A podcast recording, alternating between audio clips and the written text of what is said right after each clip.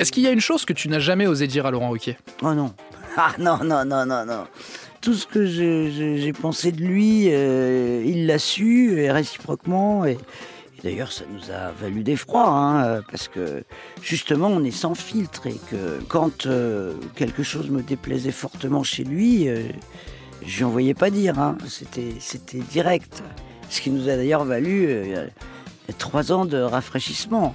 Après qu'on ait commencé à travailler aux grosses têtes, je suis parti trois ans parce que on se dit euh, les trucs et on se les dit de manière assez abrupte, mais on se connaît depuis tellement d'années que c'est un, c'est vraiment une relation de famille au bon sens du terme, c'est-à-dire on s'aime beaucoup, mais mais on se pardonne rien, comme dans une famille, c'est-à-dire et quand ça pète, ça pète.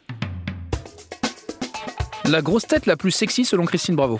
Alors dans les nanas, euh, Ariel Dombal, je la trouve absolument sublime, mais pas terriblement sexuée. On n'imagine pas Ariel, euh, je sais pas pourquoi, c'est une sorte de fée, d'entité euh, euh, irréelle. Et ben je vais vous dire, la Valérie Mérès, elle est vachement sexy cette nana, parce que elle est pas toute jeune maintenant. Enfin, elle est pas vieille, mais elle est pas jeune.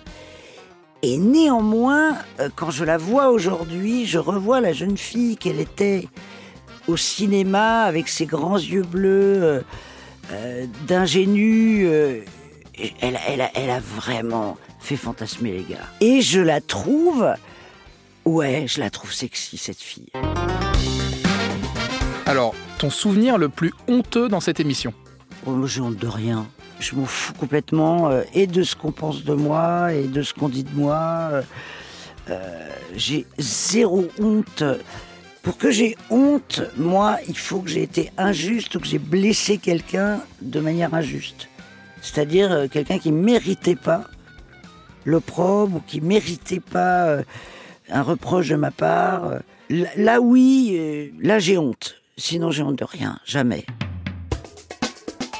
Avec quelle grosse tête pourrais-tu passer une nuit et toute ta vie Une nuit, zéro. Aucun gars, aucune nana. Tout ça, J'ai jamais essayé ce truc-là. Toute la vie, donc ça voudrait dire quelqu'un avec qui je n'ai pas de relation sexuelle, mais avec qui je peux vivre.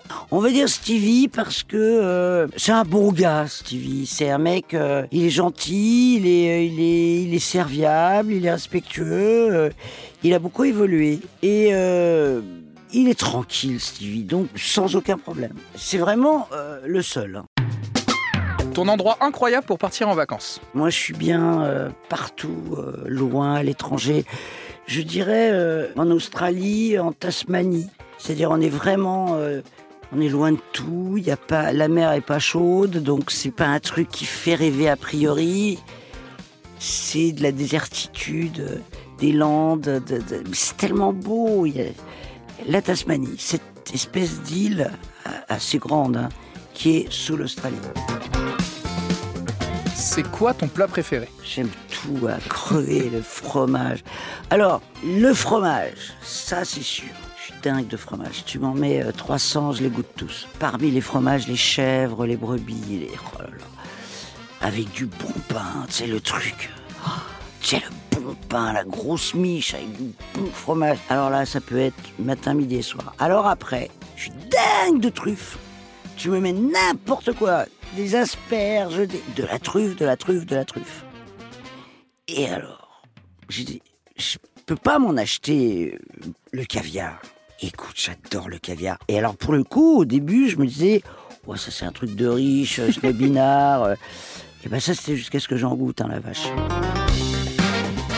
Si tu avais fait une autre carrière, qu'est-ce que tu aurais fait? La même, parce que je voulais être journaliste. Euh, je l'ai été.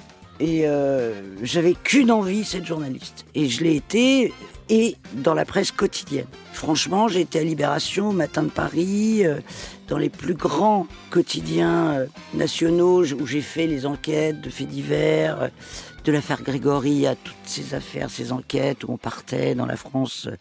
la France, quoi. 15 secondes pour nous vendre ta région d'origine. Ma région d'origine, euh, c'est l'Espagne, même si euh, je suis parisienne. Tolède, l'Espagne, c'est la Castille. Ça me va très bien parce que c'est la Mancha, c'est le pays de Don Quichotte. Même si moi, j'ai pas l'habitude de me battre contre des moulins. C'est vraiment euh, le grenier de l'Espagne. C'est là où il y a les tomates. C'est là où il y a tous les fruits, les légumes en quantité. Et comme on a privé la moitié de ma famille de leurs terres à cause de la guerre d'Espagne et que moi j'étais côté républicain, ça m'amuse. Maintenant j'ai 65 ans.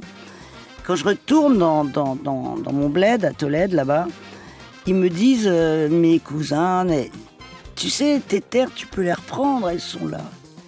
Je leur dis, vous savez, je me vois pas tellement en train de cultiver des terres.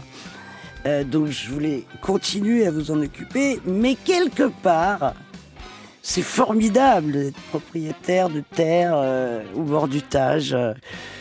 C'est ma région d'origine, c'est la région de mon père, de sa famille. On est des Espagnols, on est des survivants.